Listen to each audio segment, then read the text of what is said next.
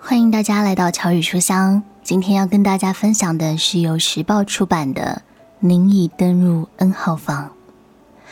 因为这是一本情感很浓烈的作品，所以我尝试使用第一人称来做书的导读。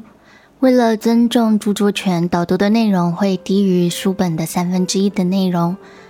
如果导读的内容有冲击到你的心的话，那么真的是，呃，建议你去参阅这个书本哦，把完整的内容补完。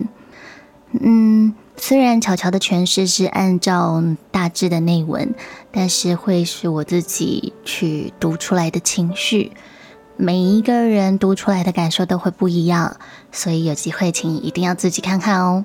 那么接下来就是巧巧要为大家导读。您已登入 N 号房的第一步，主要讲的呢，就是他们为什么开始追踪这一系列的犯罪哦，跟犯罪的内容。以上就请大家听下去吧。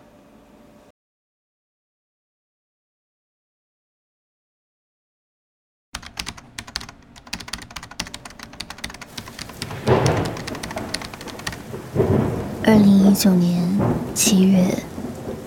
我们看到手中的地狱。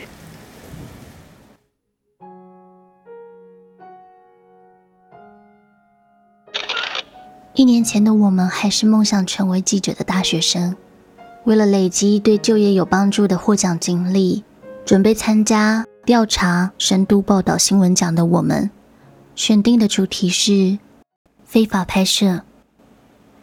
为了寻找这样的网站。我们开始搜寻，而且很轻松的就找到各种网站。虽然事先就预想过了，但还是觉得气馁。很多人根本不知道我们生活的地方正发生着非法拍摄犯罪，甚至有很多女性对于自己就是受害者这件事情毫不知情。我们搜寻了大概十分钟以后，一个很特别的部落格吸引了我们的注意。和之前看到的网站很不一样，这个部落格几乎都是文字，虽然没有照片，只是单纯的文字，但那篇文章在整个部落格的点击率最高。我们点进名为“推特某某女散步事件”刮胡 N 号房的文章之后，里面记录的是一个人对青少年进行性虐待的内容。文章的最后还写道。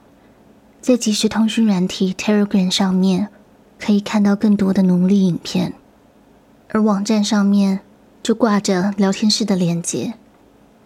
为了确认发生了什么事，我们注册了 Telegram，而这个聊天室完全没有成年认证的机制，而且这个城市能随意的更改姓名，因此不存在各自外泄的问题。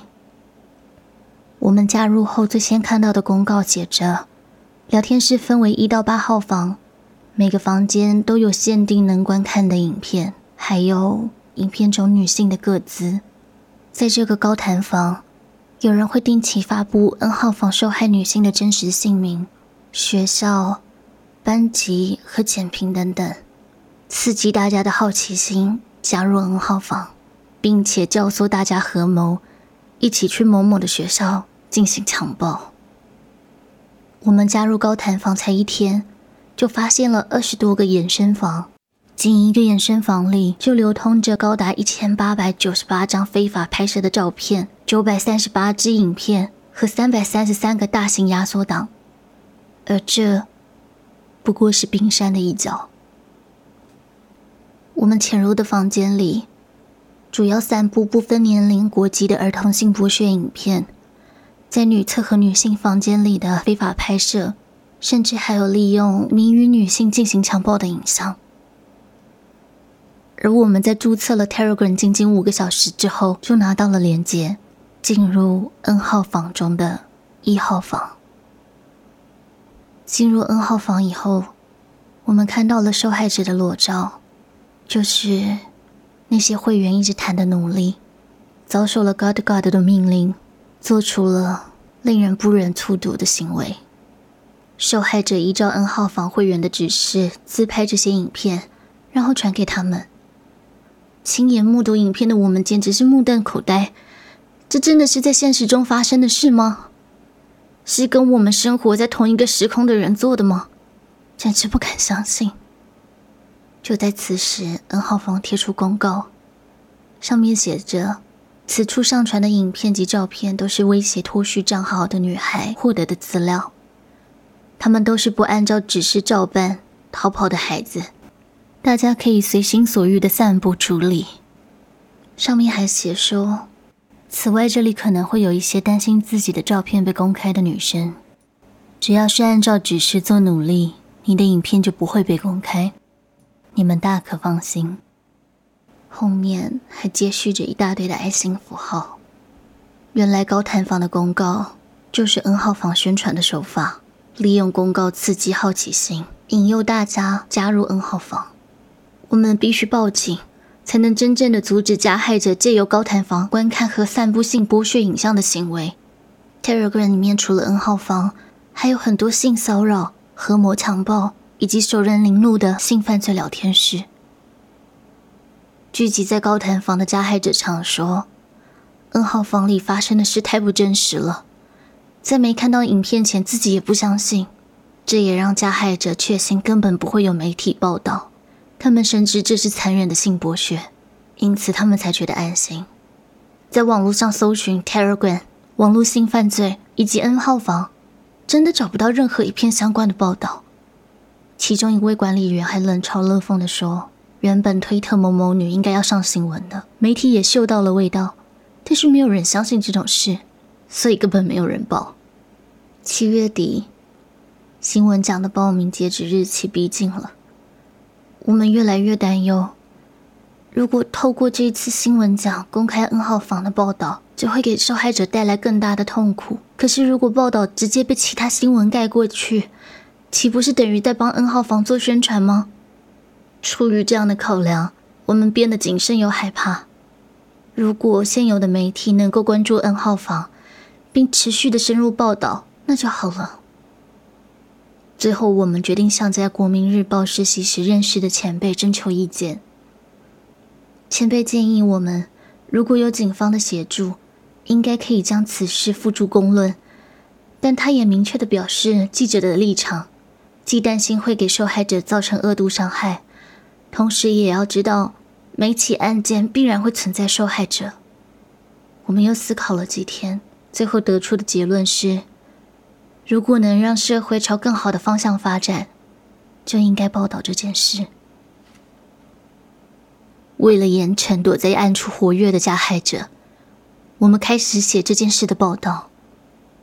考量到网络空间的犯罪特殊性，加害者可能散布在全国各地，于是我们最先报案的地方是警察总部的网络安全局。在重新分析和确认过聊天室的氛围以后。我们拨了网络安全局的电话，跟他们说，我们看到一名加害者以数十名儿童和青少年作为对象，制作性剥削的影片，而这些影片正在 Telegram 上流传。而接到电话的人则回应我们说，我们已经接到多起网络性犯罪的检举，您现在举报的案件一定也有人检举过，请问您是案件的当事人吗？啊，我我不是受害者，但是不是受害者本人的话，很难立案调查。最后，我们决定到附近的警察局向警察详细的说明。于是带上资料，跳上了计程车。站在写有网络调查组的门牌前，我们做了一个深呼吸。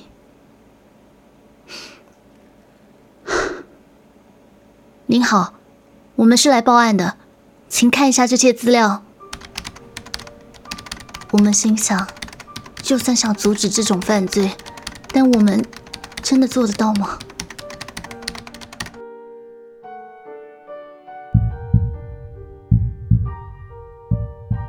刚刚前面的这一部分呢，是你登入 N 号房的第一步的前半的局部。后来呢？后来他们有抓到嫌犯吗？抓到了以后。那些人又被判了多久的刑罚呢？那些刑罚真的足以偿还他们所犯下的罪恶吗？这些都是这本书要跟大家一起聊的议题哦。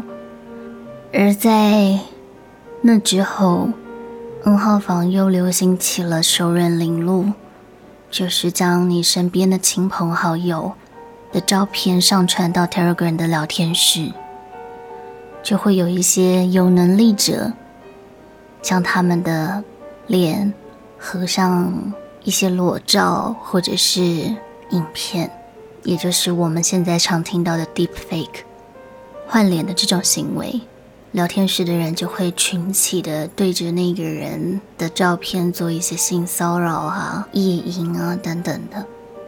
本来他们都觉得这些离他们还蛮遥远的，直到某天发现了自己的同校的学妹也被上传了。后来他们联络了某些被害者，发现。根本很难去抓到这个人。透过自己的努力，终于发现是谁了以后，那个男生却说，他是因为从小就爱慕她，只是用错了方法。你们觉得这样子合理吗？这本书里面有很多值得我们去反思的地方，包含从第二部开始的。